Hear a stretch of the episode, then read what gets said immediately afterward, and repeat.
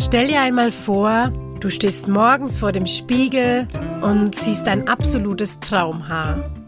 Dazu musst du deine Haarwelt wahrscheinlich erstmal ein bisschen auf den Kopf stellen. Und wenn du Lust hast, dann bist du hier genau richtig.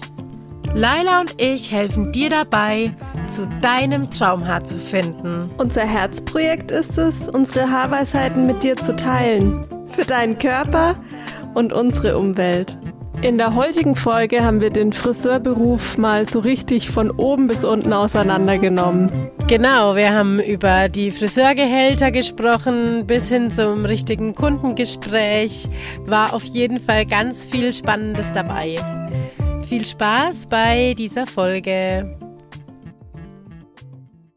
Ja, hallo und herzlich willkommen zu einer neuen Folge. Heute sind wir wieder zu zweit, Ute und ich. Hallihallo. Und ja, wir sprechen heute im Allgemeinen über den Friseurberuf und auch, ähm, ja, was das Gehalt betrifft. Und ähm, ich möchte aber erstmal anders einsteigen und zwar mit einer ganz witzigen Story und zwar wie Ute ihren ja letzten Beruf, wie sie, Ute lacht gerade schon, weil wir haben die, die Geschichte eigentlich schon in der allerersten Podcast-Folge aufgenommen und dann mussten wir die Folge ja nochmal aufnehmen, weil der Ton nicht gepasst hat und da hat die Ute dann die Story wieder unterschlagen. Deswegen möchte ich jetzt unbedingt nochmal, dass Ute dass ja. du die Story erzählst, wie du deinen letzten Arbeitgeber, wie du zu dem Job gefunden hast. Okay. Also, es war so, dass ich ähm, aus dem Ausland zurückgekommen bin und mir dann einen neuen Job gesucht habe und ähm, so bei zwei, drei Friseuren vorher gelandet bin, bei denen ich dann nicht so glücklich war. Und bei der letzten, bei der ich war, ähm, das war auch so eine Naturfriseurin, aber irgendwie auch nicht. Also sie hat ähm, ja auch mit einer Firma zusammengearbeitet, die sich zwar irgendwie so diesen grünen Stempel aufgesetzt hat, aber am Ende war das halt doch alles irgendwie Chemie und also die Arbeit dort war so krass, weil diese Frau war unglaublich cholerisch und irgendwie, also es war so eine ganz, ganz außergewöhnlicher Charakter irgendwie, diese Frau. Und es war dann auch tatsächlich so, dass ähm, sie mich nach drei Wochen gekündigt hat. Was ich so krass fand, weil ich habe ja vorher noch nie irgendwie eine Kündigung bekommen und so und ich hatte immer gute Arbeitsverhältnisse. Also ich war ja auch immer lang in meinen Jobs und ähm, auch immer voll, also es war immer ein glückliches Ende auch, ne, wenn ich irgendwo gegangen bin oder so. Weißt du noch, ähm, was der Grund war? Was stand da in der Kündigung drin? Was war der Kündigungsgrund? Ja, es war so, nee, es, also auch die Kündigung ist echt der Knaller. Es war so, dass ähm, ich irgendwie zwei Tage krank war und habe die Krankmeldung in den Briefkasten geworfen und das war, glaube ich, Freitag, Samstag. Und dann, äh, und montags hatten wir immer geschlossen und am Dienstag geht dann die neue Woche los. Und sie hat mich am Montag dann irgendwie versucht zu erreichen und bei mir ist immer, das ist einfach meine Angewohnheit, es ist immer, mein Handy ist immer lautlos. Das heißt, ich höre zu 99 Prozent nicht, wenn mich jemand anruft, rufe aber natürlich zurück, wenn ich sehe, meine Chefin hat mich angerufen. Und ähm, da war das dann so, dass sie mich versucht hat anzurufen, ich bin nicht hin und ein paar Minuten später, ähm, oh Gott, das ist total kompliziert, das jetzt alles zu erklären. Auf jeden Fall hat sie irgendwie die Nummer von meinem damaligen Freund rausgefunden, hat dort angerufen ähm, und wir waren so, hä? Wie kommt die Auch jetzt an? creepy. Total krass. Also die hat irgendwie über seine damalige Arbeit dann die Nummer von ihm organisiert und oh Gott. Auf jeden Fall ähm, habe ich ihr dann halt gesagt, als ich wieder, aber sie wollte wissen, ob ich am Dienstag wieder arbeite. Und dann habe ich mir gedacht, ja, klar, weil ich bin ja auch nur Freitag, Samstag krankgeschrieben gewesen. Und wenn sie nichts von mir hört, dann, also ich ging davon einfach aus, dass, ne, ich, ich weiß ja, was für ein Arbeitnehmer ich bin. Also ich hätte mich bei ihr natürlich gemeldet, würde es mir noch nicht besser gehen. Und natürlich auch schon am Montag, weil ich ja weiß, ich habe da Termine und so, ja.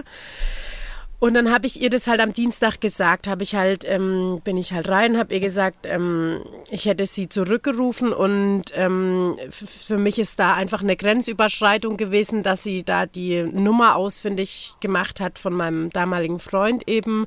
Ähm, das geht für mich gar nicht und ich möchte halt gern Privates und Geschäftliches trennen.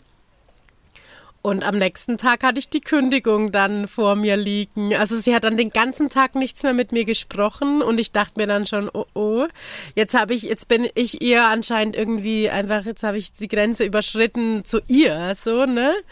Und dann bin ich am nächsten Früh reingekommen und sie saß so an der Anmelde und guckt mich an, sagt, äh, ja, Geschäftsschlüssel. Geschäftsschlüssel her und äh, tut mir so ein DIN A4-Blatt mit der drauf gekriegselten Hand geschrieben und auch mein Nachname war nur so halb. Also das hat die wahrscheinlich kurz bevor ich kam schnell gekriegselt. Ich weiß gar nicht mehr, was drauf stand. Ich habe es dann mit zum Arbeitsamt genommen. Die haben auch nur gelacht. Also die kennen sie, also die war auch bekannt, dass sie halt viel Wechsel hat und so, ne? Auf jeden Fall habe ich dann meine eigentliche Arbeitsstelle ähm, gefunden und es war auch so meine letzte Anlaufstelle, wo ich gesagt habe, okay, wenn ich dort den Job nicht bekomme, dann gehe ich wieder in die Gastronomie. Da war ich ja auch mal kurz und es hat mir eigentlich auch immer Spaß gemacht und ich war so ein bisschen verzweifelt. Ich dachte mir so, es gibt so viele Friseure, aber irgendwie ist das alles äh, nicht so meins. Da können wir später auch echt nochmal drauf einsteigen.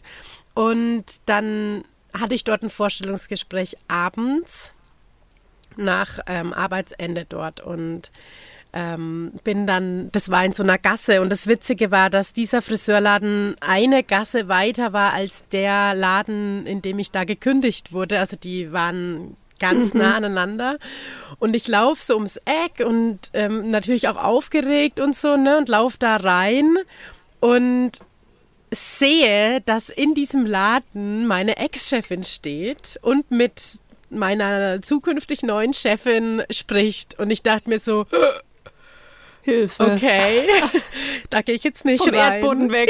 ja. Dann, es war Gott sei Dank schon dunkel, weil es war auch irgendwie, ich glaube Februar oder so, also es war noch ähm, Winter irgendwie und es war dann natürlich schon dunkel draußen und ich habe mich dann versteckt in so einer Ecke und habe gewartet, bis die weg ist.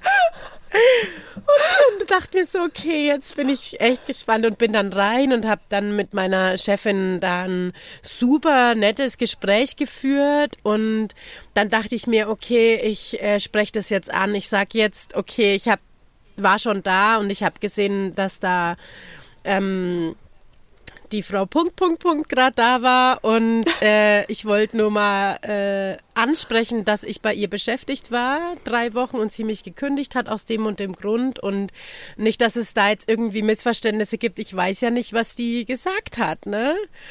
Und meine Chefin hat dann schon das Schmunzeln angefangen und hat dann auch gesagt, ähm, dass sie das jetzt total gut findet, dass ich das anspreche, weil die wirklich da war und gesagt hat, wenn sich eine Ute Lachner bei dir vorstellt, dann stell sie nicht ein. Die ist ganz schlimm, so. Also, wow. ähm, und ich habe dann beim. Ist das nicht sogar strafbar? Also, das, also ich habe echt, ja echt, überlegt, ob ich ähm, da mal die Polizei anrufe, ob ich das irgendwie. Also, das ist ja Rufmord, glaube ich. Also, das geht ja gar nicht, ja. Mhm. Ähm, ich habe das gelassen, weil am Ende, ich habe ja den Job auch bekommen und so, ne? Und ich habe ganz viele Jahre dort gearbeitet und wir haben ein super gutes Arbeitsverhältnis gehabt. Also das hat dem halt nichts abgetan. Ne? Hätte ich den Job jetzt nicht ja, bekommen. Ich meine, sie hat halt gemerkt, ah, ist eine ehrliche Haut, das passt. Ja, also. ja, also es war so krass und die ist dann, die ist dann noch jahrelang immer mit ihrem Auto an unserem Salon vorbeigefahren und hat geguckt, ob ich da noch arbeite.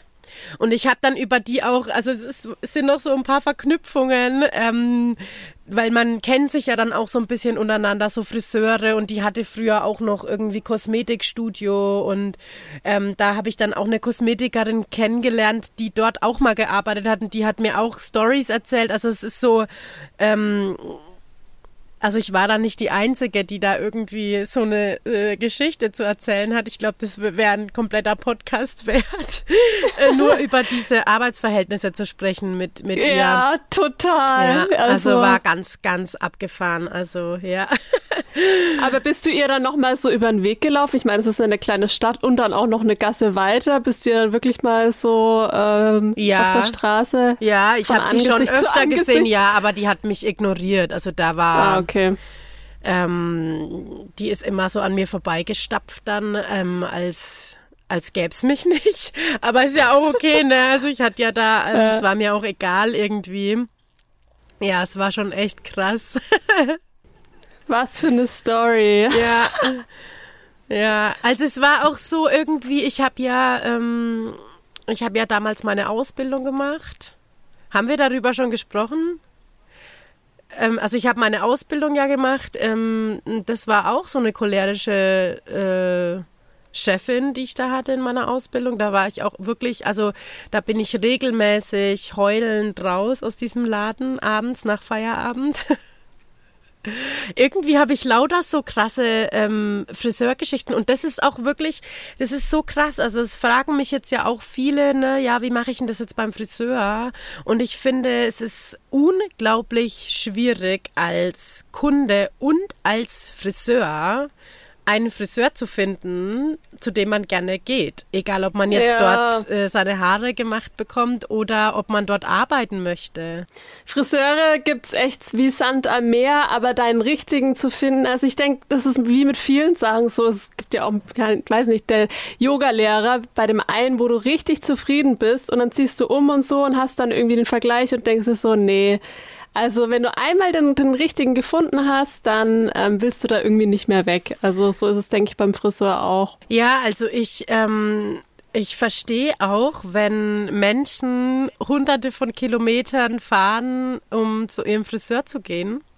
Weil ähm, das ist wirklich, äh, weil das das wert ist, so, ne? Also wenn du dich mit deinem Haar wohlfühlst, dann geht's dir, also das ist ja eigentlich immer schon ein Boost dafür, dass es dir, dass du dich einfach schöner fühlst, so, ja. Und wenn du ja. halt wirklich mal einen Friseur gefunden hast, der, also ich finde ja immer, es gibt so Unterschiede, ähm, so ein ganz deutlicher Unterschied ist, es gibt Friseure, die schneiden Haare, um sie kürzer zu schneiden oder, ne, um halt ein paar Zentimeter abzuschneiden. Und es gibt Friseure, die irgendwie so das Haar fühlen. Und die hm. einfach auch den Menschen fühlen, der da vor einem sitzt.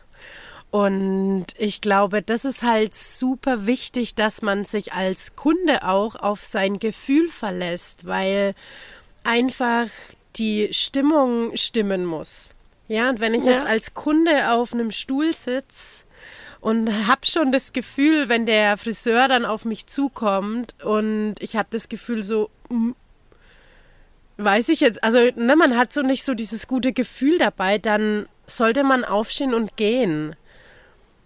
Weil das Recht hat man ja auch. Und ähm, es ist einfach so, dass das manchmal nicht passt. Ich hatte auch Kunden, bei denen ich von vornherein wusste, okay, das wird jetzt nicht das beste Verhältnis und es wird jetzt auch nicht das beste Ergebnis. Also es gibt auch Fälle, wo man, wo das so einseitig ist, ne? also wo ich so das Gefühl hatte, so, uh, ich weiß nicht, mit, mit, mit dir werde ich irgendwie nicht warm. Ich meine, das gibt's ja einfach, aber die, die, die oder der ähm, Kunde oder die Kunden, die waren trotzdem immer begeistert und sind auch immer wieder gekommen. Und dann ist es ja auch in Ordnung, ne? Aber wenn wenn vor allen Dingen der Kunde einfach merkt, so, okay, eigentlich möchte ich den Menschen gar nicht an mich ranlassen, an meine Haare lassen, dann, dann tu das nicht, weil das Ergebnis wird nicht gut.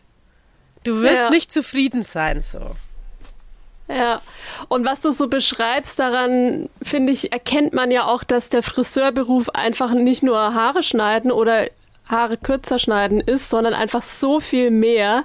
Teilweise ist man ja auch halb Therapeut, also es gibt ja auch so ähnliche Beziehungen, wo du du gehst da zum Friseur und du erzählst einfach alles, ne, weil das Verhältnis so ähm, vertraut ist. Und ähm, deswegen finde ich es einfach so schade, dass der Friseurberuf einfach so, so, so unterbezahlt ist, leider noch in Deutschland zumindest. Und ich habe da jetzt auch so eine ja, aktuelle Gehaltstabelle mir mal angeguckt, also Stand 2021. Und ähm, ja, also so im Durchschnitt, wie viel ein Friseur verdient, ist, liegt in der Stunde bei circa 11,17 Euro. Also ja, ein Gehalt von Vollzeit wäre das dann ungefähr 1840 Euro brutto im Monat. Und ähm, auf der Tabelle ist es auch so ein bisschen aufgestaffelt mit Berufserfahrung. Na klar, wenn du länger äh, mehr Berufserfahrung hast, dann verdienst du ja auch ähm, ein bisschen mehr. Aber die Unterschiede sind echt nicht der Wahnsinn. Also ich kann es dir gerne mal ein bisschen vorlesen. So ähm, ein Friseur mit weniger als drei Jahren Berufserfahrung verdient durchschnittlich brutto im Monat 1600 Euro. Dann geht's weiter, vier bis neun Jahre sind circa 1850 Euro ein Friseur mit mehr als zehn Jahren Berufserfahrung circa 2280 Euro brutto monatlich und ein Friseur mit mehr als 20 Jahren Berufserfahrung, also ich weiß nicht, wie alt du dann bist, aber dann verdient man circa 2300 Euro. Also das finde ich schon irgendwie sind sehr schockierende Zahlen, wenn man sich so überlegt, ähm, ja, also ich meine, du stehst den ganzen Tag, du betreust individuell die Kunden, das ist ja auch irgendwie ein Handwerk, ein Kunstwerk am Ende. So kann man es ja auch mal sehen und nicht nur einfach Haare ab und fertig. Und ähm, ich meine, klar gibt's da auch sicherlich Unterschiede. Ne? Es gibt ja auch diese Friseurketten, wo, also da bin ich früher äh, auch mal hingegangen, wo du dir dann am Ende dir selber die Haare föhnst und so, ne, wo du dann echt nur ähm, vielleicht auch schon nasse Haare hast teilweise oder ich weiß nicht, aber da gibt's ja echt auch große Unterschiede. Aber ja, finde ich einfach schon ähm, schade, dass das irgendwie immer noch so, ähm, so ein schlecht bezahlter Beruf ist eigentlich, ne? Ja, wow. ich sitze da, ich bin schockiert. Also ich, ähm, ja. ich weiß, als ich das Lernen angefangen habe, das war 2003. Da habe ich in meinem ersten Ausbildungsjahr 270 Euro bekommen. Und ich glaube, im dritten Lehrjahr waren es dann 480 oder so, also auch super wenig. Ähm, und ich weiß damals noch, mein Cousin, der hat Maurer gelernt und der hat irgendwie im ersten Ausbildungsjahr einfach, ich glaube, das Doppelte bekommen als ich im dritten. Und da hab, also ich meine, es ist ja schon so, ne, dass das ist ja so das erste, wenn du jetzt jung bist und sagst, ich will Friseurin werden, dann ist, was dir jeder sagt, ist, überleg dir das gut, aber verdienst du nichts. Ja. So, ja? Lern was Gescheites. Genau. So, ne? Und ähm, mir war das immer egal, weil ich den Beruf einfach liebe. Also es ist einfach ein Beruf, den ich von Anfang an unglaublich gern gemacht habe. Und deswegen war mir Geld da irgendwie auch immer zweitrangig so. Aber es ist natürlich schon krass, ne? Weil das ist wirklich so, wie du sagst. Also ich finde, ähm, es ist ein Stehberuf es ist ein Beruf, mit dem du, also bei dem du eigentlich auch immer Chemikalien ausgesetzt bist. Mhm. Ja, also du arbeitest und atmest den ganzen Tag, wenn du jetzt in einem herkömmlichen Salon arbeitest, den ganzen Tag Chemie ein. Die Haarsprays und so, das legt sich ja nicht nur auf die Ablage von deinem äh, Friseurtischchen da vor dir, ja, also das, ne, ich weiß noch, Boah, wenn, wenn du da geputzt hast abends, ne, dann war das alles, war ja so filmig, weil du ja da so viel davon benutzt hast, ja. Ähm, und das legt sich auch auf deine Lunge so, ja. Also das ähm, hm. ist gefährlich, ja. Und es ist ja auch so, dass du dann eigentlich von früh bis abends auch ständig deine Hände wäscht mit Materialien, dadurch, dass du ja den ganzen Tag auch Haare waschen musst. Ne? Also wenn man da, ich könnte den Beruf schon allein gar nicht ausüben, weil ich, ich ja so Hautprobleme habe und Neurodermitikerin bin. Aber also das ist ja auch einfach, das greift die Haut an, das greift, ähm, wie du sagst, die, die Atemwege an. Also es ist eine körperliche Belastung, physisch, dann, ich meine, psychisch musst du ja auch dabei sein, weil du, du kannst ja nicht einfach nur stumm Haare schneiden. Da hat ja jeder auch seine Vorstellungen, wie er betreut werden möchte. Also es sind einfach so viele Sachen, ja, die irgendwie einfach nicht ähm, entlohnt werden, sage ich jetzt mal. Ja, voll. Und auch nicht gesehen werden. Ne? Ja, also voll. ja. Also ähm, mir bricht es fast ein bisschen das Herz, wenn, äh, ne, wenn ich das jetzt auch so, so höre von dir. Ähm, dann wird einem das ja auch wieder so bewusst, ne? Und es ist halt wirklich so. Also ich finde, der Friseurberuf, das merkt man ja jetzt auch an der Pandemie. Ähm, was ist wichtig für den Menschen, dass er sich wohlfühlt? Und da ist der Friseurbesuch, der steht da ganz oben. Ja. Und die Menschen, also die Friseure, die kriegen kein Geld für das, was sie da tun. Ja. Und jeder schimpft über die hohen Kosten. Ja. Oh, jetzt mein Haarschnitt kostet 20 Euro oder 30 Euro, also oder 50 Euro, je nachdem, wo man halt ist, wo man hingeht, ob Mann, ob Frau. Ähm, wo ich mir dann halt aber auch immer denke, sei es dir wert. Weil es mhm. sind deine, also es ist dein Kopf, den du täglich irgendwie rumträgst, ja. Also ähm, bei einem Auto fragt keiner, kostet 20.000 ja. Euro oder was auch immer. Es ist ein Auto, ja, mit dem du von A nach B fährst. Ja, es ist auch vielen wichtig. Ähm, aber Haare sind so wichtig für einen selber und jeder weiß das, wenn er schon mal verschnitten aus dem Salon raus ist, wie es einem da geht. Ja, und ähm, ich finde einfach auch mm, eben das Ganze nebendran noch zu sehen, ja, dass ähm, du dich am Tag, wenn du jetzt ähm, ausgelernt bist und du hast einen vollen Salon.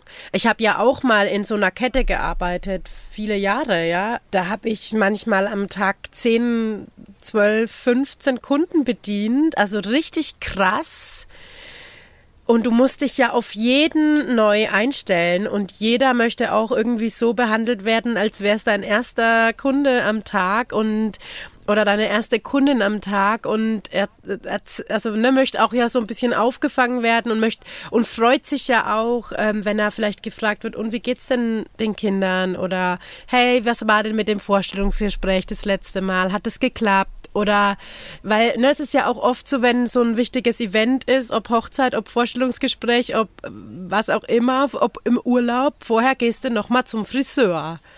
Ja, und dann kriegst du das mit als Friseurin, so, okay, ja, ich, äh, nächste Woche bin ich auf Hochzeit eingeladen und ähm, deswegen möchte ich jetzt irgendwie schön sein und dann weißt du das und wenn der Kunde das nächste Mal wieder kommt, dann kannst du fragen, und wie war's? So, du merkst dir das ja auch irgendwie alles ja. Und ähm, das wird nicht, also das wird überhaupt nicht gesehen und überhaupt nicht wertgeschätzt, jetzt nicht von den Kunden oder nicht primär von mhm. den Kunden, sondern einfach auch, da ist ja das System einfach auch, das da dahinter steht. Ne? Das sind ja Tariflöhne, die du da vorhin vorgelesen hast. Also die sind vertraglich ja eigentlich irgendwo fe festgesetzt. Und da finde ich eigentlich, also das müsste mal locker alles das Doppelte sein. Ja, also das müsste. Und wie nochmal kurz, ähm, sorry, dass ich dich unterbreche, aber nochmal kurz zu den Arbeitszeiten. Wie ist das? Ähm, ich glaube, die meisten Friseure haben Mittwoch, glaube ich, zu. Oder wie äh, arbeitet man dann von Montag bis Dienstag und Donnerstag bis Samstag und hat dann noch Sonntag frei? Oder wie, wie ist das? Und generell auch so, ähm, es gibt ja sicherlich nicht auch nicht so eine ja, ich sag mal, feste Mittagspause, wo du weißt, okay, jetzt kannst du dich irgendwie hinsetzen und was essen oder wie, wie war das da so bei dir? Ähm, also grundsätzlich ist es ja eher so, dass der Montag ist so der friseurfreie Tag, weil ähm, Friseure ja Samstag auch offen haben, aber das ist auch schon eigentlich lang nicht mehr normal so, ne? Also das war früher eigentlich grundsätzlich so. Ich glaube, da konnte man sich total drauf verlassen. Montag ist zu, dann hatte quasi der Friseur oder die Friseurin Sonntag, Montag frei, also zwei Tage in der Woche am Stück frei. Ähm, aber das ist mittlerweile nicht mehr so. Also die haben, die Friseure haben fast alle, würde ich mal sagen, von Montag bis Samstag geöffnet. Und wenn du halt ähm, dann arbeitest, und das fing bei mir in der Ausbildung tatsächlich auch schon so an, also da war das auch so oder nicht, egal, ähm, dass eben der Friseur nur sonntags zu war und dann hast du quasi als Friseurin oder als Angestellter hast du ähm, zwei Tage zwar frei, also Sonntag und noch einen anderen Tag, aber meistens halt nicht zusammenhängend. Also Samstag hast du sowieso mhm. irgendwie total schlechte Karten frei zu bekommen, weil Samstag natürlich viele Menschen Zeit haben, zum Friseur zu gehen. Und ähm, dass du dann die Glückliche bist, die den Montag dazu bekommt, ähm, ist auch eher gering. Also da hat eine von vielen halt das Glück oder einer von vielen das Glück, dann den Montag noch frei zu haben und dann war es meistens so, also ich hatte schon einen festen Tag. Ich glaube, das war früher immer der Donnerstag, an dem ich frei hatte. Genau, weißt du, in meiner Ausbildung war das so, ich glaube, im dritten Lehrjahr hatten wir montags immer Schule.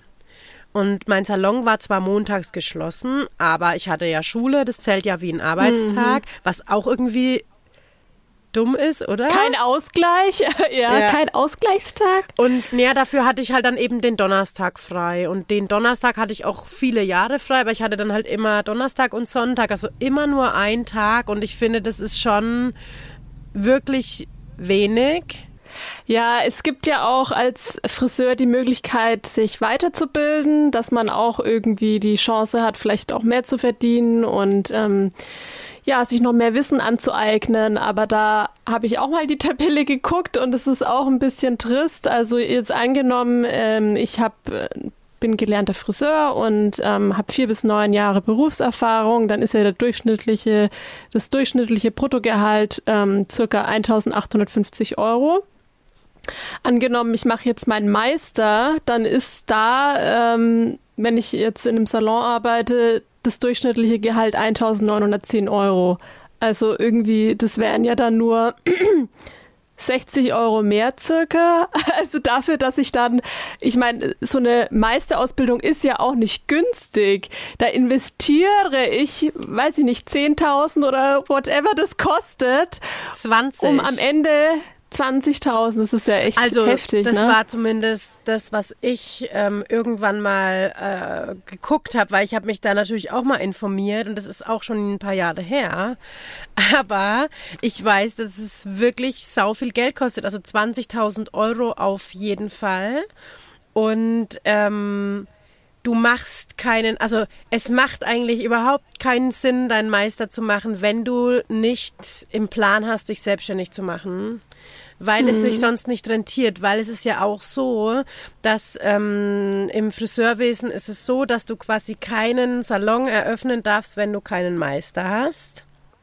Aber jetzt pass mal auf, dann steht da Friseur selbstständig 1970 Euro oder wenn du Salonleitung hast, Friseur 1990. Das macht doch keinen Sinn, oder? Dann kriegt man irgendwie 60 Euro mehr im Monat dafür, dass man äh, weiß ich nicht, sein Leben lang gespart hat, dass man einen Meister für 20.000 Euro macht. Das ja. ist irgendwie ein Witz. Ja, und bei den 20.000 Euro ist meiner Meinung nach auch einfach noch ganz viel nicht reingerechnet, dass du dann aus eigener Tasche noch irgendwie bezahlst, weil du musst ja da auch deine Modelle irgendwie bringen und die brauchen Klamotten und die brauchen was weiß ich, was du da alles brauchst an Material ja auch. Und ähm, da ist mit Sicherheit ein kleiner Satz so mit äh, reingerechnet, aber bestimmt nicht alles. Also ich müsste echt mal jemanden fragen, der seinen Meister gemacht hat, wie viel er wirklich bezahlt hat für, für, diesen, für diesen Titel. Und für mich ist dieser Titel ehrlich gesagt so krass wertlos, weil schau mal, Du darfst einen Salon eröffnen nur dann, wenn du dann Meister gemacht hast. Du darfst aber den Meister machen direkt nach deiner Ausbildung. Also das bedeutet, du lernst drei Jahre Friseurin und hast halt das Geld oder nimmst halt einen Kredit auf oder kriegst der BAföG, ich weiß gar nicht, wie das läuft, ja, und hängst dann direkt nach deiner Ausbildung noch deinen Meister hinten dran und hast dann drei Jahre gelernt und vielleicht ein Jahr Berufserfahrung und darfst deinen Salon eröffnen.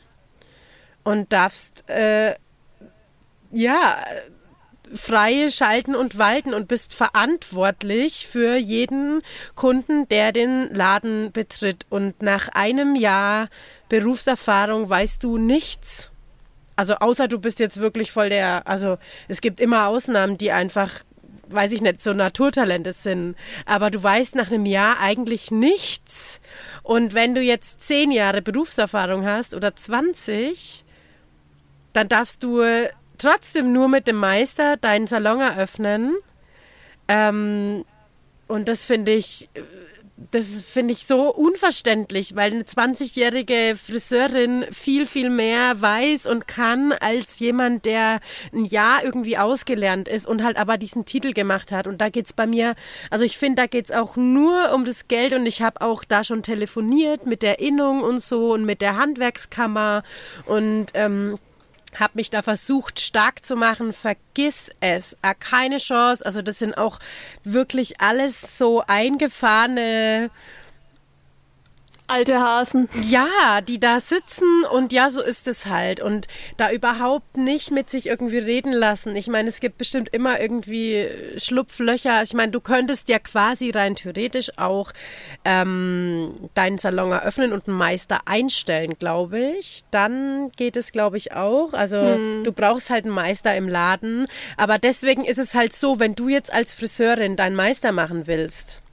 und nicht vorhast, dich selbstständig zu machen, dann wirst du zu wahrscheinlich 90 Prozent nicht nirgends als Meister eingestellt werden, weil die meisten, die einen Salon haben, selber ihren Meistertitel haben, weil sonst würden sie ja gar keinen Salon eröffnen. Ja. Also, mm, und dann bei dem Unterschied, bei dem Gehaltsunterschied, also macht keinen Sinn. Und es haben so viele, ich weiß, es haben so viele, die mit mir damals gelernt haben und so, die haben alle ihren Meister gemacht und ich habe das immer überhaupt nicht verstanden, weil ich mir immer dachte, wollt ihr euch wirklich alles selbstständig machen? Was machen wir mit so vielen Friseuren?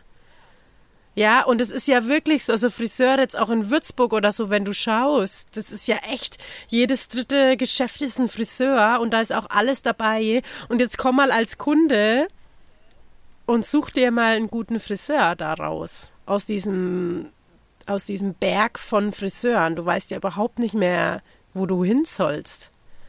Ja. Ja, also ich finde dieses ganze, ich, ich finde dieses ganze. Es ist ein veraltetes System und das wird irgendwie nicht abgedatet ja. gefühlt, oder? Unglaublich, also. ja. Ich finde es wirklich unglaublich, weil ich, ähm, schau mal, ich weiß dann noch, als ich, ähm, als ich dann so richtig, also in, in der Friseurkette, wo ich gearbeitet habe, ich muss sagen, wir hatten echt einen guten Chef, ähm, der uns wertgeschätzt hat, meiner Meinung nach, oder zumindest mehr, als es in anderen Ketten manchmal üblich war, weil ähm, du, da habe ich Geschichten gehört, die waren wirklich krass. Also da ging es ja auch viel um Umsatz. Ja, also du hast immer gewusst, du musst am Tag den und den Umsatz machen, sonst macht der Chef Verluste mit dir. So, das wird dir ja auch immer erzählt. Dieser ja? Druck. Mhm. Und ähm, ich habe von Kolleginnen und Kollegen gehört, die in anderen Ketten angestellt waren, in anderen Friseurketten angestellt waren, die, wenn ihren Umsatz nicht geschafft haben am Monatsende, dann mm, durften die antanzen an ihrem freien Tag, um ihren Umsatz noch reinzuholen. Also das ist mit Heftig. Sicherheit auch ähm, nicht rechtens, ja. Aber es ist halt so, also das ist halt die Realität. Und ich meine, was du vorhin gesagt hast mit den Hautproblemen, es ist ja so, dass mh, mm, das, wie sagt man, was, wer, wer ist da zuständig? Ähm, das Gesundheitsamt äh, gibt vor, dass du bei jedem Waschen, du musst mit Handschuhen, also du musst immer Handschuhe tragen. Ähm, ja, ist im Friseuralltag vielleicht auch nicht immer umsetzbar. Also das sind ja immer so auch die beim Haarewaschen. Ja, also ja, das es gibt Waschhandschuhe. Ja. Mhm. Ja, diese grünen Handschuhe, die wir beim Färbekurs benutzt haben, das sind eigentlich Waschhandschuhe. Und ich habe okay. das eine Zeit lang auch gemacht, weil ich, als ich noch im herkömmlichen Salon gearbeitet habe, auch tatsächlich ähm, sind mir so die, also diese Knüppel da an den Fingern, die Knochen? Ja, halt, also diese Knochen zwischen Finger und Hand, keine Ahnung, die sind mir aufgeplatzt. Also, weil die so trocken waren, weil ich so viel gewaschen habe. Dann waren die richtig aufgeplatzt und blutig.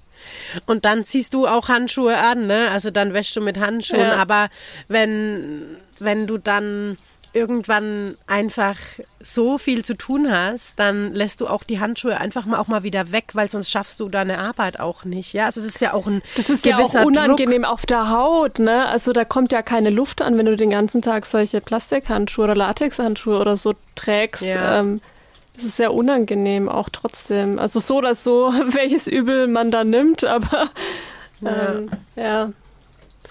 Ja, also ich finde, ähm, ich finde, da gibt es so viele Punkte, ne, die ein Friseur oder eine Friseurin tagtäglich tun und denen wir irgendwo auch ausgesetzt sind, ja. Also ich weiß nicht, also du schon mal allein auch, dass du den ganzen Tag stehst. Ich weiß noch, als ich meine Ausbildung gemacht habe, als ich angefangen habe, ich meine, da war ich noch 15, ich wurde dann 16. Ähm, und ich weiß noch, dass meine damalige Chefin zu mir gesagt hat, kauf dir gute Schuhe mit einem guten Fußbett. Aber mit 16 ist natürlich wichtiger, dass du hip aussiehst. Und Flipflops waren der Renner. Und ich dachte so, hä, wieso brauche ich gescheite Schuhe? Flipflops, äh, ich liebe Flipflops. Also nicht mehr, aber damals. Und dann habe ich so Popel-Flipflops angehabt, zwei Tage, drei Tage. Und am vierten Tag dachte ich, ähm, mir werden Messer in meine Füße gesteckt von unten. Also es war so krass, weil du es halt einfach überhaupt nicht gewohnt bist. Du kommst aus der Schule, da sitzt du den ganzen Tag und plötzlich mhm. stehst du acht Stunden. Also du, und vor allen Dingen, es ist ja auch nicht so, dass wir Mods viel Bewegung haben. Ich meine, klar, ich fetz mal von hier nach da zum Waschbecken und zurück, aber eigentlich stehst du ja meistens hinter dem Kunden und als Lehrling ja sowieso, ich meine, du machst ja erstmal gar nichts außer gucken. Also die Zeit geht auch überhaupt nicht rum, ja.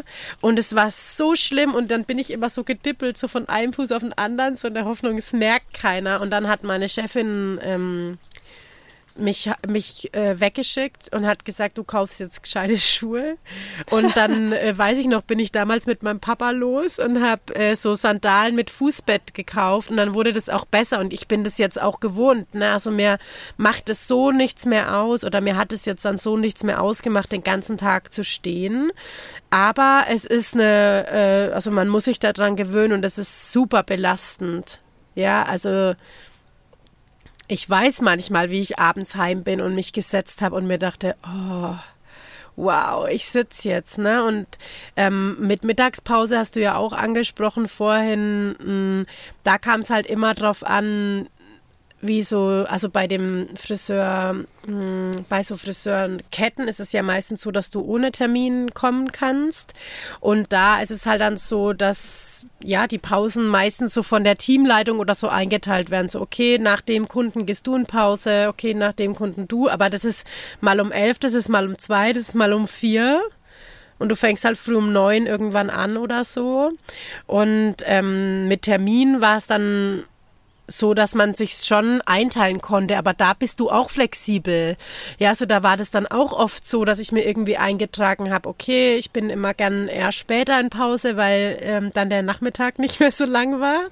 So, dann hast du dir halt um zwei irgendwie deine Pause eingetragen gehabt und dann ruft halt Kundin oder Kunde XY an und sagt so, ja, hey, kann ich irgendwie kommen und so. Ich kann aber nur um zwei. Und dann, ja, okay, dann komm halt um zwei, dann mache ich halt erst um vier Pause oder dann mache ich halt um mhm. elf schon Pause oder so. Und das ist ja dann eigentlich aber immer so gegen dein Bedürfnis, ne? Also, weil du Total. weißt, eigentlich tut mir die Pause am besten um 13 Uhr, um 14 Uhr oder so, ne? Aber du arbeitest und es wird auch von dir verlangt, dass du kundenorientiert arbeitest, ja? Also das ist, das ist ein Einstellungsmerkmal so, ja? Also ja, wenn du kundenorientiert bist und immer freundlich bist und Geschäfts, ähm, wie, wie heißt es auch immer so schön, Geschäftsinteresse zeigst, so, ne? Und dann war es halt auch oft so, äh, ich habe das gern gemacht, weil ich den Job ja geliebt habe, so, ne? Und auch meine Kunden, also wir hatten ja ein unglaublich gutes und enges Verhältnis dann auch, weil ich habe ja auch fünf Jahre dort gearbeitet, mehr oder weniger. Und dann war das so oft so, dass auch mal jemand angerufen hat, so, äh, kannst du mich noch reinschieben? So, ja, dann komm halt um zwei in der Pause. Mhm. Ja, ähm, und es war auch irgendwie immer okay, aber da sieht man halt eigentlich auch, was es für ein Job ist. Und schau mal, was du da eigentlich dann diesem Menschen Gutes tust. Ja, und wenn du jemand bist, der das auch kann und das auch gern macht, ich bin halt auch ein Typ, der das kann. Also wenn ich dann keine Stunde Pause habe, sondern halt irgendwie einen Kaffee dazwischen schlürf und mir mal irgendwie was zu essen reinschieb, ich kann damit gut umgehen. Ne? Also ich bin da nicht. Ich nicht. ich, ich wollte es nicht sagen, aber genau. Also ich weiß, also ich kenne dich ja auch, ne? Bei dir ist es ja schon eher so, dass du das dann brauchst, ja? Sonst genau, ich kann meine Grundbedürfnisse einfach nicht unterdrücken. So, und ich stelle mir das Horror vor, wenn dann jemand anruft. Ich kann mich da so, so gern ich die Person mag, das hat gar nichts damit zu tun, aber ich könnte nicht sagen, ja, komm vorbei. Ich müsste sagen, sorry, ich muss erst, ich habe das letzte Mal um 8 Uhr morgens was gegessen, ich muss jetzt äh, Nahrung aufnehmen, sonst falle ich vom Fleisch so, ja. ja. Also ich finde es bewundernswert auch, aber ich, ähm, das kann auch nicht jeder mhm. einfach, mhm. ja. Ja, ich finde auch, das ist äh, wirklich Typsache. Sache. Aber ich konnte, also ich kann das auch jetzt noch, ne? Ich meine, du kennst ja meinen Alltag auch manchmal so ein bisschen so.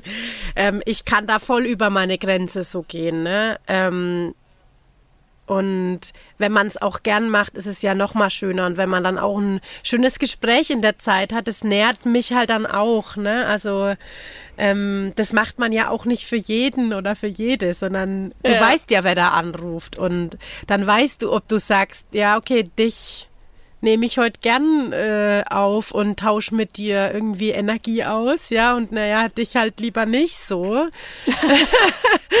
ähm, aber was, was du eigentlich halt diesen Menschen dann für Wert schätzt und Gutes tust, dass du sagst, okay, dann komm halt heute noch.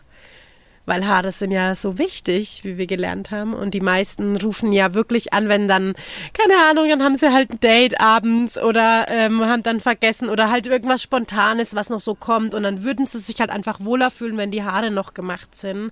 Und du machst es dann. Und kriegst am Monatsende dann aber diesen Popellohn. Also ich weiß noch, ich habe ja dann in Würzburg gelebt, also alleine, habe eine kleine Wohnung gehabt mit, keine Ahnung, 35 Quadratmeter, glaube ich, überhaupt nichts Spektakuläres. Ich habe diese Wohnung geliebt, aber sie war klein und hat nicht so viel gekostet. Ich glaube 450 Euro Miete oder so waren das. Dann hatte ich mein Auto, weil ein Auto brauche ich, weil meine Eltern ja außerhalb wohnen und mit öffentlichen Verkehrsmitteln ist es äh, wirklich schwierig. Ähm, das habe ich aber auch echt nur benutzt, wenn ich irgendwie zu meinen Eltern gefahren bin. Sonst war das die ganze Woche gestanden. Ähm, und mein Geld war da weg am Monatsende. Also da bleibt mhm. nichts da kannst du so sparsam leben, wie du möchtest, dir bleibt da nichts übrig von dem Gehalt. Und das finde ich richtig krass, weil das zieht ja dann auch Kreise jetzt, wenn du jemand bist und sagst, ich möchte halt irgendwann mal Eigenheim oder so, ne? Das ist jetzt ja überhaupt nicht mein Ding oder so, aber es gibt genug Friseure, denen das so geht. Und ähm, du hast nichts auf der hohen Kante, weil du halt nichts verdienst oder zu wenig, äh, was heißt verdienst, du verdienst zu viel, aber du bekommst zu wenig. Zum Leben. Genau. Ja. Dann hast du nichts auf der hohen Kante und da gibt dir auch keine Bank irgendeinen Kredit. Ja. ja. Also das kannst du halt mit dem Gehalt irgendwie vergessen. Und dann denke ich mir halt, und das geht ja vielen Künstlern eigentlich auch so, ne, ähm, dass du dich dann echt entscheiden musst, okay, lebe ich jetzt den Beruf aus, den ich liebe und verzichte dafür auf den Lebensstil, den ich eigentlich leben möchte? Oder mache ich einen Job, den ich vielleicht jetzt nicht von ganzem Herzen mache, aber bei dem ich so viel Geld bekomme, also so viel Wertschätzung zurückbekomme, dass ich mir das Leben außenrum aufbauen kann, das ich mir eigentlich wünsche, ähm, finde ich richtig krass. Ja. Weil das Leben sollte so sein, dass es in allen Bereichen so ist, wie man sich das wünscht. Und nicht nur in einem. Und das mache ich jetzt halt so, dass ich dann das andere kann. Ja, voll, voll gut eindrucksvoll war. Ja. ähm, als du vorhin erzählt hast von deiner Ausbildungszeit, da habe ich mich auch nochmal zurückgesetzt gefühlt in meine Kindheit, weil ich wollte nämlich auch immer Friseurin werden. ich habe mir gedacht, entweder, also ich habe damals Klavier gespielt, habe ich entweder Klavierlehrerin oder Friseurin und ich habe auch immer Entschuldigung, ich muss dich unterbrechen. Es heißt Friseurin bitte, weil Achtung, es hieß ja früher ja. immer Friseuse. ja, genau. Jetzt ich hoffe, ich erzähle keinen Mist, aber das wurde mir dann irgendwann, ich glaube, wir haben das sogar in der Schule dann gelernt.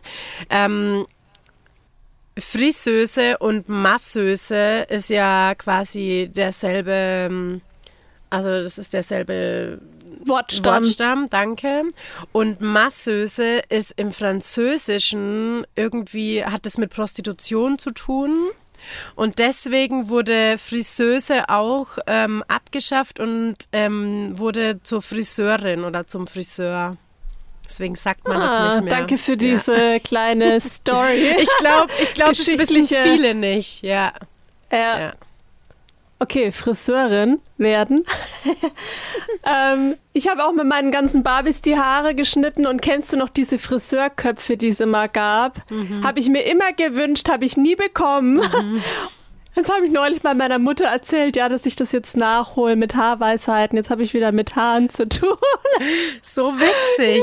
Also ich glaube wirklich, also meine Mutter zum Beispiel sagt das auch. Sie wollte immer Friseurin werden. Und ich meine, damals waren ja sowieso die, Be die Berufswünsche so, dass die Eltern gesagt haben, was du jetzt machst.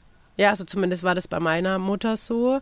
Und ich glaube, es gibt unglaublich viele Wunschfriseure, die jetzt irgendwas anderes machen, weil sie halt nahegelegt bekommen haben, tu's nicht. Lern was Gescheites. Ja. Ja. ja. Ähm, und es ist so traurig, weil ich glaube, da sind halt einfach viele dabei, die, die halt eigentlich das wirklich spüren, diesen Friseurberuf. Und jeder kann eine Schnitttechnik lernen. Und jeder kann in eine Schule gehen und ähm, Step by Step lernen, wie du jetzt ein Haar schneiden kannst, dass es danach gut aussieht. Aber es gehört, finde ich, ähm, unglaublich viel Gefühl dazu. Gefühl für den Menschen, der da vor dir sitzt und Gefühl für das Haar, das er auf dem Kopf trägt. Und das geht ja wirklich los, wenn der Kunde zur Tür reinkommt, fängst du eigentlich an, da eine Verbindung aufzubauen, weil du guckst, okay, wie, wie, wie kommt jetzt der Mensch rein? Wie sieht er aus? Was trägt er für Kleidung? Wie gibt er sich? Er schüchtern, er offen. Dann äh, kriegst du ja auch so ein bisschen raus, okay, was macht, was macht der oder die beruflich? Ähm, wie ist der Alltag? Äh, gibt's Zeit? Gibt's keine Zeit? So, ähm, ja, wie kann ich jetzt eigentlich mit dem Haarschnitt die Persönlichkeit unterstützen oder wie kann ich mit dem Haarschnitt vielleicht auch die Persönlichkeit stärken? Ne? Ähm, das sind halt Sachen, die ja super persönlich sind. Und wenn jetzt jemand den Friseurberuf gelernt hat im Sinne von Haare schneiden, dann ähm, ist es nur die Hälfte. Und das ist dann auch, wenn ich halt an jemanden ger gerate, der halt Haare schneidet, eben um sie halt abzuschneiden oder um sie kürzer zu schneiden, dann ist, finde ich, der Haarschnitt nur halb vollendet und dann ist es halt meistens so, dass der oder die Kundin rausgeht und nicht glücklich ist und nicht zurechtkommt auch zu Hause.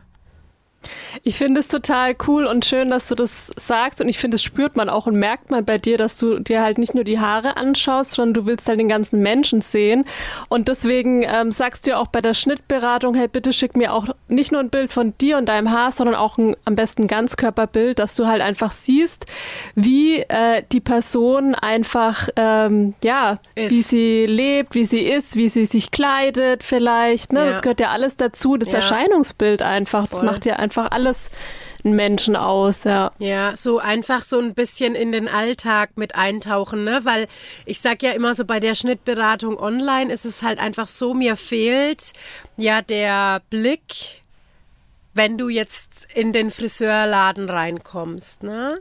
Ähm, mhm. Und oft ist es ja, also bei uns war das immer so, das ist echt eigentlich total schön. Also der Laden, in dem ich gearbeitet habe, das war ja in so einer Seitengasse und das waren zwei so große Schaufenster, das war auch ein Mini-Laden und dann konnte man quasi auch schon immer sehen, wenn jetzt jemand kam, gelaufen kam.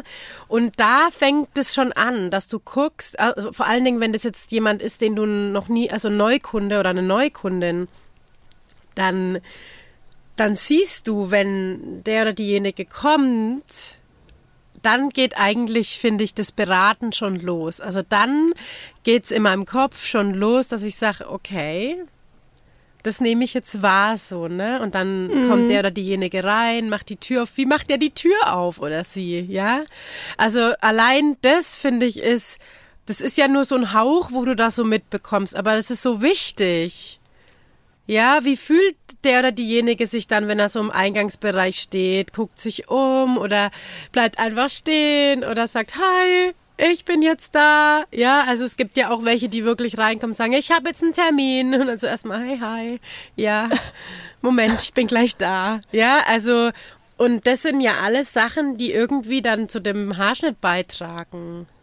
Ja, und was ich so krass finde, also was ich wirklich auch so traurig finde, ist, da müssten wir wirklich mal eine Umfrage machen, wie viele Menschen vom Friseur nach Hause gehen und sich erstmal die Haare waschen weil sie so, wie sie aus dem Friseur raus sind, sich überhaupt nicht wohlfühlen. Mhm. Und das finde ich so schlimm, weil es so viele sind. Es sind so viele, weil schau mal, wenn du jetzt wenn du jetzt einen Haarschnitt gemacht hast und siehst, er ist vielleicht jetzt nicht so geil geworden, ja, kommt auch vor, kommt auch bei der besten Friseurin vor, weil du hast ja auch nicht immer den besten Tag. Also wir sind ja auch Sehr Menschen. menschlich, ja. Ähm, und dann machst du eine Föhnfrisur und du kannst das alles hinzaubern, ja. Dann zupfst du halt 100 Stunden lang irgendwie an dem Haar rum, dass wenn du den Spiegel zeigst, dass es toll aussieht. Aber es ist nicht der Mensch und also äh, der, der Mensch oder der Kunde, der da vor dir sitzt, der erkennt sich vielleicht, der sieht zwar vielleicht, okay, passt, ja, schöner Haarschnitt, schöne Frisur, aber es bin nicht ich. Und ich meine, das fällt bei uns ja jetzt voll raus, ne? Mit dem intuitiven Haar ist es ja immer so, dass das Haar fallen darf, wie es möchte und auch fallen soll, wie es möchte. Aber es gibt ja genug Frisuren, die man halt so hinzaubert, dass es halt irgendwie vermeintlich schön ausschaut. Und wenn man sich dann halt auch überlegt, das kostet ja auch unglaublich viel Kraft und Zeit für den Friseur, die Frisur so hinzuzaubern. Und dann geht mein Kunde heim und wäscht sich die Haare weil es ihm nicht gefällt einfach, weil er sich nicht wohlfühlt. Also das ist doch doppelt blöd. Also es ist ja eigentlich für ja. beide energetisch halt auch richtig kacke einfach. Und das finde ich, also das habe ich auch immer vermieden. Also nach einer gewissen Zeit, nach ein paar Jahren äh, Berufserfahrung habe ich das nie gemacht. Ich habe immer gesagt, wie machst du daheim deine Haare normalerweise? Ja, eigentlich lasse ich sie Luft trocknen. Okay, dann nehme ich gar keine Rundbürste in die Hand, sondern dann föhnen wir die jetzt leicht trocken. Und das haben die Leute wirklich geliebt. Auch einfach so dieses leichte Föhnen, dann, dann brauchst du genauso lange, wenn du jetzt da 100 Stunden mit der Rundbürste irgendwie föhnst. Aber der Kunde erkennt sich halt wieder. Ja, genau. Und das ist nämlich auch der Grund, immer wenn ich zum Friseur gegangen bin, mir die Haare hab schneiden lassen und dann wurde die so hingeföhnt und so weiter. Und dann ist es ja auch meistens so, wenn dann der Friseur sagt so, okay, es ist fertig oder zeigt dir so den Spiegel, dass dann auch so die Erwartung kommt, okay, was ist die Reaktion, ne? Möchte ja der Friseur auch irgendwie haben. Aber ich habe dann gar nicht groß viel immer gesagt. Ich habe meistens gesagt, ja, passt und habe es mir gar nicht so groß angeschaut, weil ich immer wusste, drei Tage später sieht's komplett anders aus. Also wieso soll ich da jetzt groß Emotionen sagen, wenn ich genau weiß, erstens, ich krieg's eh nicht genauso hin wie beim Friseur und zweitens nehme ich mir auch nicht die Zeit, dass ich da jetzt zwei, drei Stunden mit der Rundbürste dastehe und mir diese Locken eindrehe. Also das war auch immer so, ich, ich habe diesen Moment ehrlich gesagt gehasst, wenn der Haarschnitt fertig ist, weil ich irgendwie so diese Erwartung gespürt habe, oh Gott, der möchte jetzt irgendwie, oh, sieht das toll aus oder so. Und ich wusste, das kann ich ihm nicht geben, weil ich ja noch nicht, gar nicht weiß, wie meine Haare eigentlich aussehen. Also ich fand es immer mega unangenehm, diesen Moment. Ganz ehrlich, ich war froh, wenn ich dann zu Hause war und dann nach einer Woche oder nach ein paar Tagen ähm, ja, meine normalen Haare halt gesehen habe, wie fallen die denn wirklich, wie muss ich die legen, wie, wie schauen die jetzt aus so und ja. Ja, es ist ja auch immer so, dass ein Haar, finde ich, auch einfach Zeit braucht, nach dem Haarschnitt sich irgendwie wieder so neu einzugrooven. Also ähm, ich finde auch, also ich finde halt eine offene und ehrliche Kommunikation zwischen Friseur und Kunde ist das A und O. Also, dass man auch als Friseur sagt, also ich, ich der Klassiker ist ja eigentlich, dass jemand kommt und ein Bild von irgendeinem Star mitbringt und ähm, den Haarschnitt möchte und aber nicht die Haarstruktur, weder die Haarstruktur hat, noch einfach so aussieht. Und man muss ja auch immer bedenken, dass egal wer das jetzt ist, also ob das jetzt ein A, B, C oder Z-Promi ist, die waren alle vorher beim Friseur oder bei in der Maske oder wurden für dieses Foto hintrapiert. Du weißt nicht, wie viele Stunden um dann auf diesem Foto solche Haare zu haben und so auszusehen. Und ich finde, das, das ist die Pflicht eines Friseurs, das zu vermitteln, liebevoll zu vermitteln und wirklich zu sagen, coole Frisur, finde ich auch voll mutig, dass du Lust auf diese Frisur hast. Guck mal, es ist so, dass deine Haarstruktur ganz anders ist. Oder guck mal, du musst zwar auch überlegen, dass für diesen, für, also dieses Haar fällt super unnatürlich auf dem Foto, das wurde hintrapiert. Hast du wirklich die Lust und die Zeit, es jeden Morgen zu machen? Weil wenn nicht, ist der Haarschnitt einfach überhaupt nicht kompatibel für dich. So, also ich meine, man kann das ja auch wirklich liebevoll umspielen. Man muss ja nicht sagen, pass auf, steht dir nicht, weil dein Gesicht ist nämlich rund und der ist es nämlich oval, ja? Oder du hast übrigens ein Doppelkinn und da sieht es voll scheiße aus, ja? Also es geht ja irgendwie immer anders, ne? Also ähm, und ich habe das immer erlebt, dass die Menschen unglaublich dankbar sind, wenn du so offen kommunizierst, ja? Und meine oder eine meiner vielen Fragen im Beratungsgespräch ist immer, was machst denn du zu Hause? Also wenn, wie machst du dein Haar zu Hause? Was ist so deine Routine? Und wenn jetzt ich kann mich noch erinnern, dass du mich auch immer gefragt hast, wo, wo trägst du deinen Scheitel immer? Das weiß ich auf jeden Fall ja. noch, ja. Ja, auch wichtig, ne? Also einfach in Kommunikation zu gehen und nicht irgendwie, also ich finde auch bevor du anfängst Haare zu schneiden, muss total klar sein, was der Mensch möchte, wie er seine Haare zu Hause äh, behandelt, also stylt oder eben auch nicht stylt. Das muss völlig klar sein. Und es muss auch klar sein, was macht die Haarstruktur wenn ich sie so oder so oder so schneide. Und erst dann ist ein Beratungsgespräch beendet. Und ich finde, ein Beratungsgespräch darf auch mal eine Viertelstunde dauern. Und das ist ganz normal, wenn das so lang dauert. Also ich finde, das ist völlig im Rahmen. Bei uns hat es immer zwei Minuten gedauert, weil es eh klar war, hey, mach einfach. Das fand ich auch ja. gut. Das ist natürlich das Optimum. Ja, das ist natürlich richtig geil, wenn du jemanden hast, der sagt, mach einfach mal. Und Aber das ist es, wie du es vorhin eben gesagt hast. Das habe ich auch vorher nicht immer gemacht. Bei dir hatte ich halt das Vertrauen schon aufgebaut, dass es mir danach gefällt und dass mhm. mein Haar danach nicht mega anders aussieht, wie ich es nicht möchte.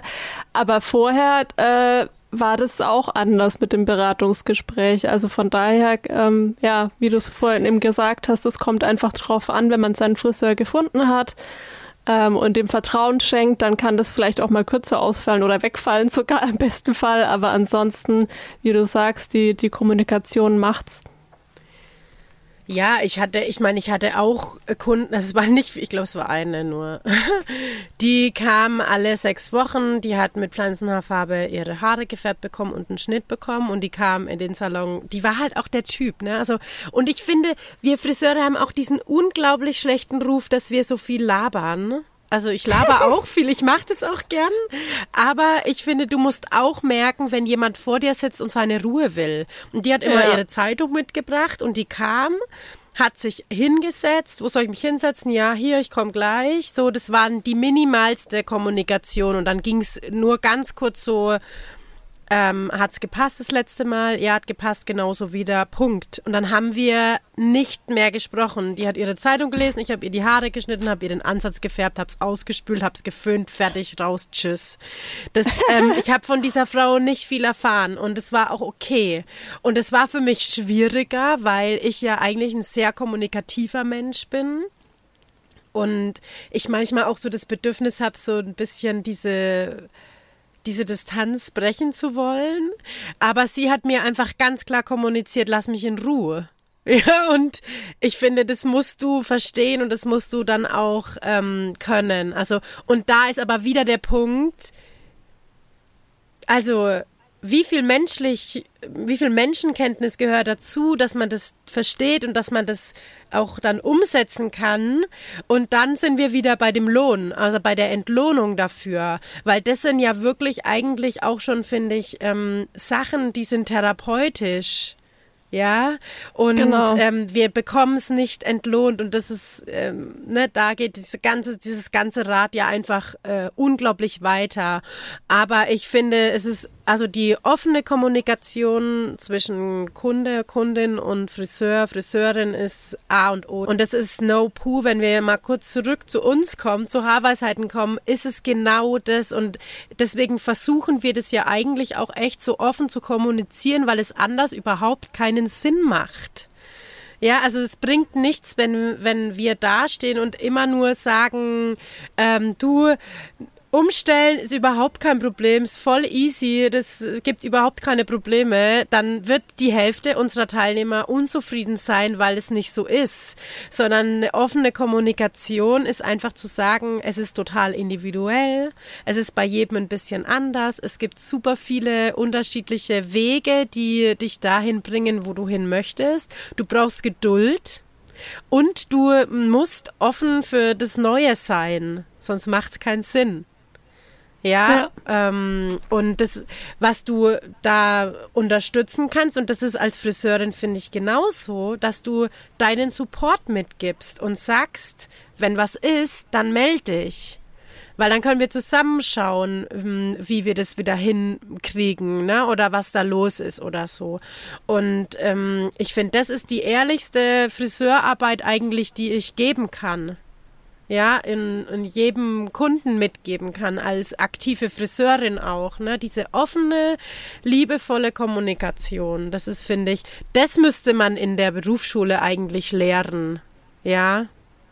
Und das kommt, lernt man wahrscheinlich null, oder? Also du lernst wahrscheinlich alles Mögliche über Haare, aber ich meine, du hast ja auch von früh bis spät einfach mit einem Menschen zu tun, der da vor dir sitzt. Ne? Ja. Wie, wie gehe ich mit dem Kunden um? Ja. Sowas lernt man wahrscheinlich nicht. Gar nicht. Ähm, also ja. zumindest damals halt gar nicht. Und ich ähm, behaupte ganz stark, dass das auch immer noch so ist. Ja, also wenn uns jemand hört und vielleicht Berufsschullehrer ist für Friseure oder irgendwo da sitzt, ähm, fühlt euch inspiriert. Fühlt euch ja und fühlt euch auch angesprochen, äh, euch zu melden, weil ich ähm, das wirklich wichtig finde und eigentlich müsste das in der Berufsschule so ein so ein äh, wie sagt man ein Fach geben also ja, fast so eine Psychologielehre oder also sowas Mini halt, ne? Was, aber das muss eigentlich ein Teil der Ausbildung sein. Ich meine, es ist sicherlich so, dass du in der Berufsschule wahrscheinlich hat da jeder seinen Friseurkopf eben, wo du Schneiden übst, wo du Flechten übst und whatever. Aber irgendwann wirst du halt auf Menschen losgelassen und ähm, es gibt Leute, die haben da sowieso ein Feeling dafür und, und können gut mit Menschen, aber es gibt halt Leute, die können das halt einfach nicht und ähm, die sollten ja. auch den Friseurberuf nicht lernen. Ja. Ähm, das ist ja auch wieder das Schlimme, ne? Also ähm, es werden viele Friseure gesucht. Also jeder sucht irgendwie einen guten Friseur, den er einstellen kann, eine gute Friseurin. Aber ähm, dadurch dass der Beruf so schlecht bezahlt wird, machen den oder üben und lernen den Beruf halt viele Menschen nicht mehr, die eigentlich ähm, dafür berufen sind. Aus diesem Grund, also das ist auch so ein krasser Teufelskreislauf. Ich glaube, ich glaube wirklich, ähm, würde ich einen Salon haben wollen oder haben, dann würde ich wirklich alles dafür geben, offen mit meinen Kunden auch zu kommunizieren. Okay, euer Haarschnitt kostet so und so viel, weil ich möchte euch die Möglichkeit geben, dass ich hier Top-Friseur, also nicht Top-Friseure, sondern ich möchte Menschen einstellen, die menschlich sind und die mit euch gut kommunizieren. Und ähm, ich möchte die dafür entlohnen und dann auch in der Ausbildung einfach wirklich überbezahlen, weil das mir das wert wäre. Ja, und ich, ich bin mir sicher, dass es genug Menschen gibt, denen genau das auch das wert ist, diese liebevolle Kommunikation mit ihrem Friseur haben zu dürfen und vielleicht auch einfach das dann bezahlt. Ich würde zum Beispiel auch gar keine Schnittbezahlung, also ich finde auch das irgendwie so dumm. Dieses Kurzhaar kostet 20 Euro, Mittelhaar kostet 25 Euro und lange Haare kosten 40 Euro. Check ich nicht, verstehe ich nicht, weil ich habe eigentlich Spitzen abgeschnitten, ähm, viel schneller, als ich einen Kurzhaarschnitt gemacht habe. Also wieso bezahlt der Kurzhaarkunde genau. weniger als der Langhaarkunde? Moment, bitte. Wie ihr vielleicht gerade mitbekommen habt, ist mein Sohn gerade gekommen. Ähm, der podcastet jetzt kurz mit. ich wollte nochmal einsteigen mit dem äh, Preisunterschied kurze Haare, Mittelhaare, lange Haare da spielt ja auch dann wieder diese Pink Tax mit rein. Das heißt, Frauen zahlen immer viel, viel mehr. Also ich hatte ja ganz, ganz lange Jahre ganz kurze Haare und habe echt immer viel Geld ausgegeben. Und wenn dann ein Mann reingeht in Friseursalon, der kurze Haare hat, einfach, sage ich mal, die Hälfte, Hälfte. zahlt. Ja. Also das ist einfach. Also unfair. weißt du, was ich finde, was eigentlich ein total sinnvolles Bezahlungssystem beim Friseur ist, ist, dass man sich die Stunden bezahlen lässt oder beziehungsweise die Minuten oder so. 15 Minuten kosten so und so viel, kosten 20 Euro, was, was auch immer. Weil ähm, das viel ausgeglichener wäre, weil was ja. macht es für einen Sinn, einen Männerhaarschnitt in 35 Minuten schaffen zu müssen, weil er eben nur 20 Euro bezahlt und der Frauenhaarschnitt, der im Prinzip genauso lang dauert, dafür hast du eine Stunde Zeit, weil er kostet halt 50 Euro. Ähm, und das ist auch für den Friseur ein totales Unterdruckgesetze, was völlig sinnlos ist. Weil wenn, ich weiß nicht, wenn ich jetzt deine Friseurin bin und du kommst zu mir rein und wir unterhalten uns gut, weil wir uns gut verstehen ähm, und du genießt die Zeit, die du bei mir bist, dann äh, zahlst du, glaube ich, dafür auch gern deine, dann, wenn du wenn wir eine Stunde brauchen und halt auch quatschen und auch einfach diese Energie austauschen. Also das ist ja immer so ein Austausch, äh, wenn man sich gut unterhält, von positiver Energie. Und die bezahlt dann ja doch auch jeder gerne. Und wenn ich halt jemand bin, der sagt, ich will zum Friseur, weil ich meine Haare geschnitten haben will, ich will nicht labern, dann bin ich auch in einer halben Stunde fertig, weil Reden kostet Zeit. Ja. Und der bezahlt dann halt nur die Hälfte, weil er halt wirklich nur reingeht, um seinen Haarschnitt zu bekommen. Und dann finde ich, ist es, macht es Sinn. Mit Kindern.